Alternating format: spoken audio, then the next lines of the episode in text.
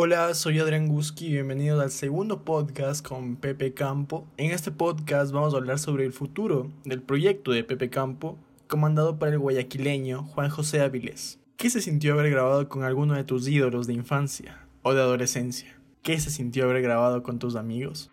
Escucha esta entrevista y escucha las demás entrevistas aquí en Indie Criollo. Te dejamos con Pepe Campo. Hola, estoy aquí con Juan José Áviles quien es también Pepe Campo. Y hoy vamos a hablar sobre la esencia de cómo se va a llamar LP, finalmente. Anacrónicas Uniones se va a llamar. Wow, y justo que me hablas de eso, eh, creo que es importante hablar sobre hechos de la Metrovía, ¿no? Sí, y también bastante, Fito Páez. Bastante, de la Metrovía y Fito Páez, sí. Bueno, aquí está Juan José, eh, que a partir de este podcast, bueno, a partir de este minuto de podcast le, me voy a tratar como Pepe como Pepe Campo. Pepe para no alargarme tanto. Eh, así que nada, empecemos. A ver, cuéntame primero así en reglas generales. ¿Qué, qué va a ser el EP así? ¿Cómo lo describieras en la, primera impresión de tu, de tu respuesta? Mm, ya, el EP va a ser, va a tener cinco temas. Digo temas porque uno va a ser instrumental, entonces no son cinco canciones.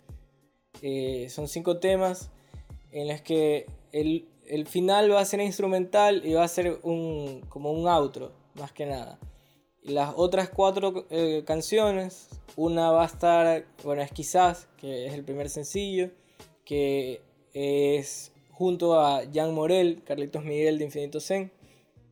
Eh, la segunda, no sé, no sé el orden aún de las canciones, pero bueno, va a estar eh, David López, mi, mi gran amigo David López, haciendo un tema que es el único que en realidad no tiene letra mía. Esta letra la hizo David, la compuso David y yo hice la música. Eh, y se llama Desconectado, así con J, Desconectado, bien, bien guayaco. Eh, de ahí vamos a hacer un tema que todavía no tiene nombre, de hecho, y lo puedo decir sin, miedo. Eh, que es con Toño Cepeda, si todo sale bien. Y otro tema que es con Víctor Andrade, que hasta ahora se llama Volver a Andar. Entonces es súper chistoso igual porque hasta, no sé, hasta hace muy poco ninguna canción tenía nombre. Entonces estamos, estoy empezando como a, a pensar que debía haber hecho eso antes. Pero me, pasa eso con todo, porque también me pasó así con el nombre del disco. Eh, no sabía cómo poner el nombre. Por ahí creo que se escucha el camión de la basura acá de Guayaquil. Eh, no sé cómo se escucha, eh, no sé cómo es, cómo ponerle muy bien el nombre a las cosas. Y eso me pasó con el disco precisamente, porque el disco tiene el nombre de un libro. Y el, el libro tiene un nombre que sale a partir de una canción de Fito Páez en la Metrovía. Iba escuchando, no, no es que Fito Páez está en la Metrovía, iba escuchando a Fito Páez en la Metrovía.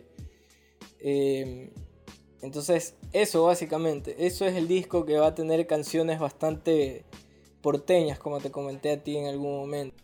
Oye, ¿y cuáles fueron las, las respuestas para que hagas un EP y no un LP? Porque mira, la verdad es que al principio yo quería grabar solamente, creo que tres canciones para sacarlas, nada más.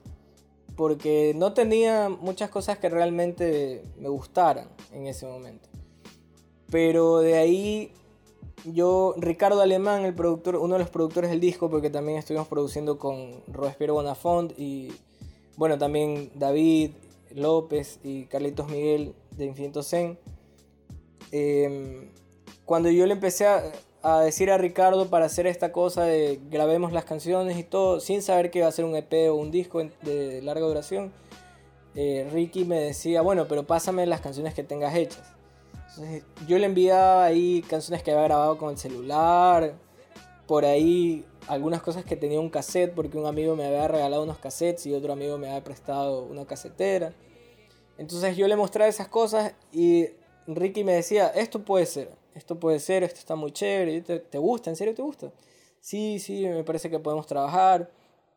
Y ahí empieza a tomar forma el tema de grabar tantas canciones o más canciones o menos canciones, hasta que tomamos la idea, yo siempre recuerdo que cuando estaba David López a punto de sacar sus canciones y su disco, que están ahí en YouTube, de hecho hay una en la que yo colaboro con las guitarras que se llama Donde Quiero Estar, ahí la pueden buscar.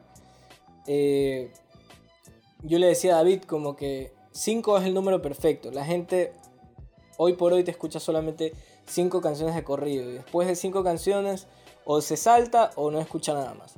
Entonces yo siempre tenía esa idea de que tenemos que sacar 5 canciones, tenemos que hacer menos de 5 canciones. Y David me decía, sí, es un buen número y todo. Entonces yo me quedé con esa, esa idea de decir, bueno, ya cuando yo lo haga, lo máximo que voy a hacer van a ser 5 o me mando una, una así, un LP conceptual doble de todas las canciones que he hecho en mi vida. Pero el dinero es importante. Entonces solamente nos decidimos por la primera opción de los cinco temas. ¿De dónde sacaste el, título del EP?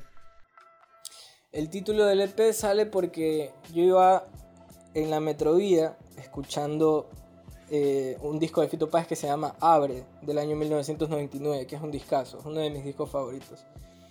Y estaba esta canción que yo ya la había escuchado antes, pero no sé, tal vez antes no me había llegado que se llama La Casa Desaparecida. Esa canción dura más de 11 minutos y habla sobre una Argentina ensimismada, como dice incluso en una parte de la letra, que tiene mucho que ver con, con la gente con estereotipos, con actitudes fortuitas y este tipo de cosas que a mí me parecen súper chévere porque creo que acá en, en Ecuador también está eso de, de los estereotipos bastantes. Y, quizás en todo el mundo, ¿no? Pero bueno, uno, siempre habla por lo que conoce. Y de repente en la letra de la canción, y quiero abrir un espacio bastante claro para decir que literalmente la canción dice esto, no es algo que yo piense, y que la canción también lo dice porque tiene un contexto, no es como una grosería. En una parte de la canción la letra dice, anacrónicas arengas, melancólicas uniones, la bandera enloquecida, maten a los maricones, que los hombres van de putas para sentirse varones. Y entonces a veces yo repetía, le, daba vuelta y le daba vuelta a, a esa frase porque me parecía salvaje, me parecía bastante fuerte. Y de repente yo empecé a agarrar el contexto y las palabras anacrónicas y uniones me parecían súper chéveres porque eso era lo que yo consideraba que era esta canción, como una unión de anacronismos, de cosas que ya no pertenecen a la época en la que fueron compuestas. Y justamente a mí me estaba pasando eso con un libro que estaba escribiendo, que era como que eran cosas que yo había hecho hace mucho tiempo, que recién las estaba juntando y que siempre me ha pasado eso, como que yo siempre he jodido y le decía a mis panas como que, ah, no, yo soy un anacronismo andante porque siempre he tenido el pelo largo y, y el bigote y los pantalones apretados y parezco un man vendido de otra época y toda esa cosa. Entonces me sentí bastante identificado con eso y lo que hice fue como unir esas palabras que estaban en, en otro orden. Y me pareció súper chévere esa frase, anacrónicas uniones y empecé a repetirlo, empecé a repetirlo y me gustó. Y en realidad ese iba a ser el título del libro.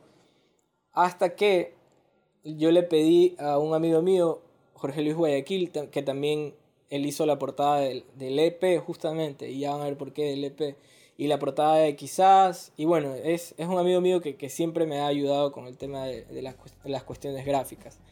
Y yo le pedí que hiciera una portada para el libro en la que se viera mi cara. Entonces, él me dijo, ya, mira, puede ser como una idea de ponerte a ti en distintas épocas. Y le perfecto, porque de eso se trata justamente, como de hablar de distintas épocas, ¿no? Pero después él me dijo, como, ¿sabes qué, loco?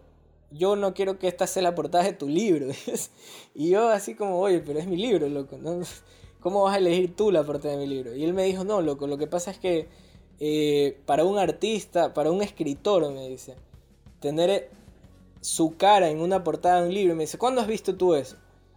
Y la verdad es que ahí me puse a pensar y dije, bueno, no es tan común. Y me puse a pensar en que la única vez que yo he visto a como un artista, un escritor en su portada es On the Road de Jack Kerouac. Eh, entonces como que yo dije, chuta, la plena, ¿no? Y esto porque tiene un contexto, pero no sé. Entonces dejé eso ahí a un lado. Y cuando ya estaba grabando el disco, yo le dije, ya pues loco, déjame usar esa portada para mi disco, porque es normal en cambio que siempre el músico salga en, la portada del disco, es súper común pues. Entonces me dijo, ya bacán, si lo vas a usar para tu disco está bien. Pero me parecía que la portada iba bastante con el tema directo, con el, título directo, perdón, Anacrónicas Uniones. Tenía que ver bastante. Entonces no sabía cómo ponerle al disco. Y recuerdo que le dije a mi novia, como que, oye, no sé cómo ponerle al disco. Ya estábamos grabando, ya faltaba, faltaban solamente grabar con, con Toño y con, con Víctor Andrade. Y de repente solamente faltaba el nombre del disco y el nombre de las canciones y le dije como que, oye, ¿cómo le pongo al, al, disco? No sé cómo, porque voy a usar esta portada, pero esta portada está manejada con este concepto.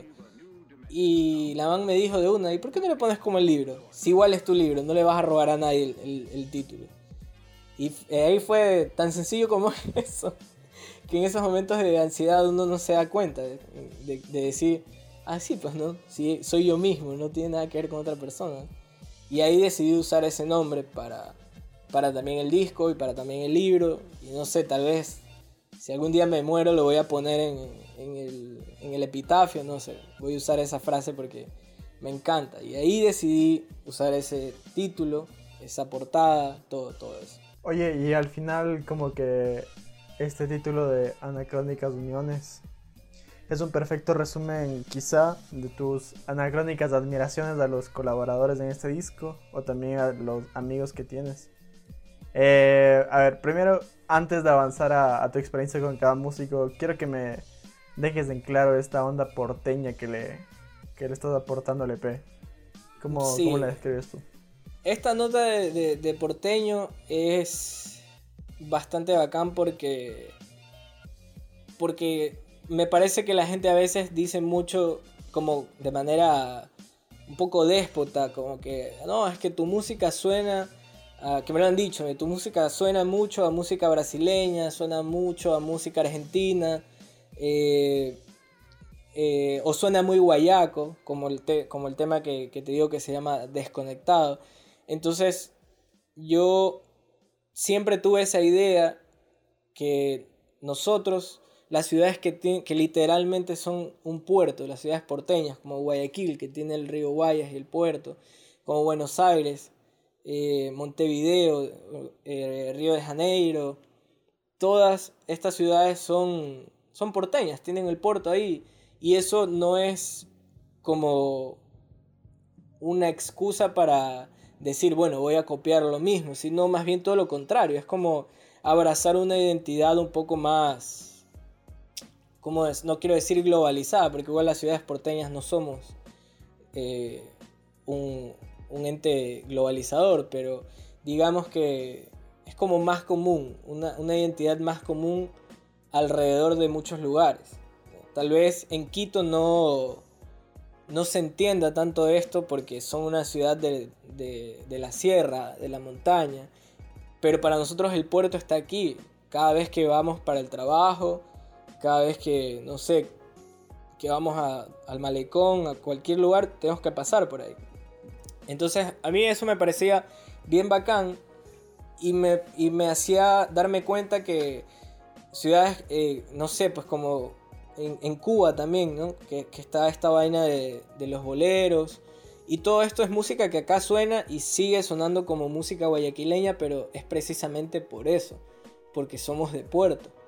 Entonces eso es como un poquito, me, gustaba esa nota y me gusta esa nota de decir, porque me hizo darme cuenta que no es que mi música suena a música argentina o a música brasileña o a música cubana, sino que es música porteña que es un poquito más, más coyuntural, por decirlo de cierta forma.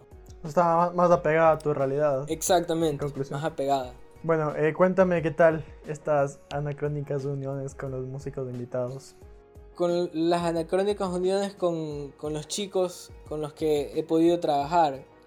Son súper chéveres. Porque, bueno, primero todo empezó con Carlos Miguel, con Jan Morel, porque yo le mostré quizás que es el primer sencillo y él me decía, loco, qué buena canción, que no sé qué. Y cuando él me dijo eso, para mí fue increíble porque más bien yo, yo lo admiro un montón a, él como compositor y como músico porque es increíble. Ese primer disco de, de Infinito Zen y el disco solista de Jan Morel me parecen temas geniales. Y fue como una como una de estas cosas que uno sueña con decir como que bueno me voy donde mi pana a componer canciones y a grabar canciones que es como no sé me imagino que así se vivía en otras épocas eso de decir expresamente nos vamos a reunir a hacer música y me parecía bacán con David eh, que es el que va a ser desconectado me parecía increíble también porque yo a David lo conozco desde hace aproximadamente unos 10 años. Eh, y yo siempre lo admiré porque, bueno, David es, bastante mayor que yo, entonces siempre él estuvo metido en, lo, que tiene que ver con la escena musical acá en Guayaquil, en Ecuador. Ha tocado con muchísimos músicos, con Ricky Pita, con Luis Rueda, con Naranja Lázaro, con Ceci Entonces me parecía bacán ver un man que se moviera tanto y yo siempre le decía, cada vez que lo veía, siempre era esta nota de, de cuando tienes un pana músico, el decir, oye, pilas para tocar algo, es como decir, oye, pilas para pegarnos una biela, ¿no? Que es como uno de esos saludos que tú lanzas para, para joder, ¿no? Para, para nomás como que, oye, hagamos algo, ¿no? Pero con David, cada vez que yo le decía eso, yo lo decía sinceramente, como, oye, loco, pilas para hacer algo, pilas para tocar. Y hasta que empezamos a tocar y era bacán, eso era súper bacán porque David siempre me decía, ya, de una, yo te voy a ver, yo te voy a ver, te voy a dejar, toquemos, hagamos esto, te presto esto, te presto lo otro. Hasta que empezamos a hacer las canciones de, de su disco, que todavía no sale, pero ya han estado saliendo algunos sencillos. Y, yo le mostraba mis canciones y él me decía, loco, tienes que hacer tus canciones, tienes que grabar, tienes que sacar un disco, hagámoslo. Así como tú me estás ayudando a mí a hacer mis canciones, yo te ayudo en lo que quieras para hacer las tuyas. Y, y esa, ese, a mí lo peor que me pueden decir es eso, yo te ayudo, porque lo voy a tomar de la manera más eh, real posible. Vente para acá porque necesito hacer esto. Y de ahí pasó... dar es dar. Sí, ajá, totalmente. Y pasó exactamente eso con, con Toño Cepeda también. Porque Toño me lo encontré cuando estábamos yendo a hacer las guías de algunos temas en el estudio porque él estaba trabajando con, con Infinito Zen y con Jean Morel. Y me lo encontré en el estudio un día donde Robespierre Bonafont en la bañera y Toño me dice, oye loco, vas a grabar, me dicen los chicos que vas a grabar tus temas. Y yo, sí, sí, la verdad es que sí. Me dice, ya, cuando quieras, avísame, avísame para lo que sea y, y yo te ayudo. Y después, de, creo que al día siguiente le dije, oye loco, ¿te acuerdas que me dijiste esto? porfa, necesito que en serio grabemos un tema. Y Toño, como siempre, 10 puntos. Es, también uno de los músicos que más admiro acá del país. Y vacancísimo, se portó súper bien y me dijo de una cuando quieras. Igual manera con Víctor. Víctor también me lanzó una de esas, de esas conversaciones que, que teníamos, qué sé yo, porque yo estaba haciéndole alguna entrevista para para sacar algo de dinosaurios o porque él iba a, mi trabajo o algo así. En una de esas fue también como, oye, loco, si en algún momento quieres hacer algo, dime, yo te ayudo. Y me lo tomé muy a pecho y le dije como, oye, Víctor, voy a empezar a grabar los temas de Misco. ¿Quieres grabar un tema? Sí, de una. Y eso pasó con todos. Para mí ha sido totalmente como, como una unión de, de épocas y de momentos. Eh, que han pasado como Carlitos, que Carlitos Miguel, que es alguien que empecé a admirar ya cuando yo estaba ya en mi trabajo con el tema de la música. David es un pana que admiré desde que yo estaba en el colegio. Y Víctor y Toño son músicos que desde que uno empieza a escuchar música nacional, de las primeras bandas que, que tienes para escuchar son Björn Borg, eh, Rarefacción, que son las bandas de Toño, y Niñosaures y todo lo que, lo que ha hecho Víctor Andrade. Entonces, son esas, esas cosas que, que, que solamente se dan, que no es que uno planea. Porque de hecho yo no había planeado hacerlo con Víctor, iba a invitar a alguien más. Pero justo esta persona se fue para Quito y, Y dije, bueno, ya. Ricky Pita, mi pana Ricky Pita, le mando un saludo. Le dije a Ricky como que, oye, ayúdame loco, mira, voy a hacer estos temas. Ricky también me dijo, cuando quieras, pero justo eh, Ricardo estaba viviendo en Guayaquil, estaba, estaba quedándose acá en Guayaquil y de un momento a otro se fue para Quito. Y yo quería que todo lo que, lo que tuviera que ver con las, las grabaciones sean presenciales. Entonces, como no estaba Ricky, sí me da bastante pena decirle, oye, vente para Guayaquil, loco, no sé qué, no sé cuánto. Entonces no se pudo. Y apareció Toño, justo cuando yo había dicho, chuta, se nos fue Ricky a, a Quito. Apareció Toño y dije, todo pasa por algo y, y, y bacán. Esa fue leyenda por leyenda. Sí. Oye, ¿y cómo...? Bueno, ya me dices que te sientes así afortunado con... Al menos con, con este datote que es la participación de Toño y de Víctor, que son como músicos así ya de, de bastantes años de experiencia. Y no sé cómo te consideras tú, así, eh, todavía estás empezando o cómo manejaste esa, esas grabaciones, ese equilibrio, así. Yo la verdad siempre me considero alguien que está empezando porque no sé, porque pareciera que he tenido mucho tiempo involucrado en esto, pero el tiempo que he estado involucrado en esto ha sido ya sea como fan, como un man que iba siempre a los conciertos de, todas las bandas que quería ir a ver, o al menos a las que le daba chance a la vieja de ir, o ser un man que empezó a trabajar eh, involucrado en la música, porque yo trabajo en una radio. Entonces, siempre estuve, pero como músico, de repente, no sé, no me daban tantas ganas de, de salir al frente, ¿no? No, no, no, me, no me daban ganas de salir y decir, esto es lo que yo hago, esto es lo que quiero hacer. Entonces voy a seguir siendo un man que recién es, es el primer EP que, que, saco como solista.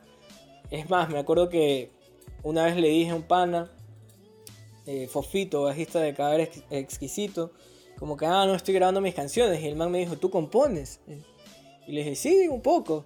Y me dice, ah, no, es que como yo siempre te vi a ti tocando el bajo, porque esa es otra, yo, yo, yo era bajista, entonces dice, no, no, no pensé que tú componías.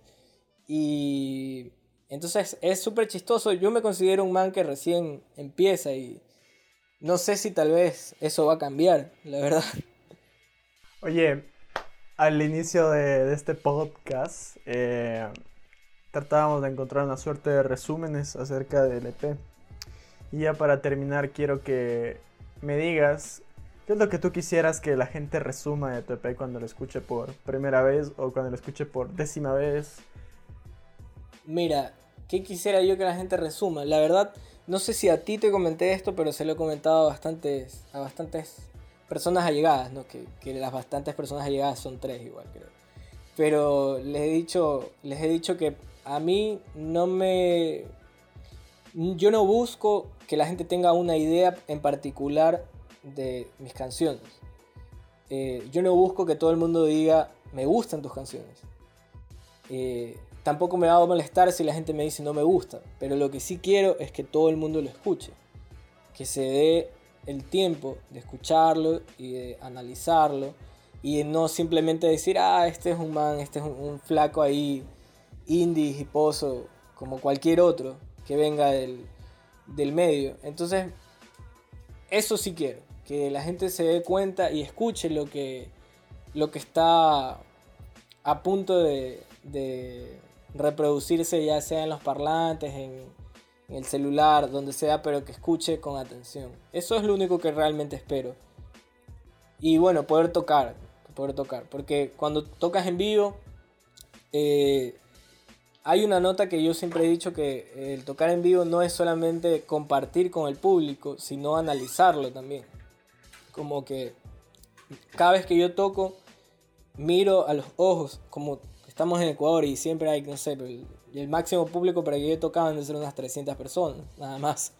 Y, entonces siempre hay una cantidad de gente que tú puedes mirar, analizar, si te está escuchando o si está conversando con un amigo o si solamente está parado viendo sin saber qué hacer. Entonces eso también, como que la gente escuche y, y, que me dejen verlos en vivo cuando, si es que podemos tocar, ¿no? Bueno, creo que ese fue tu mensaje final, pero ¿quieres agregar algo más? ¿Algo que te salga del corazón en este instante? Nada, solamente que, que lo escuchen.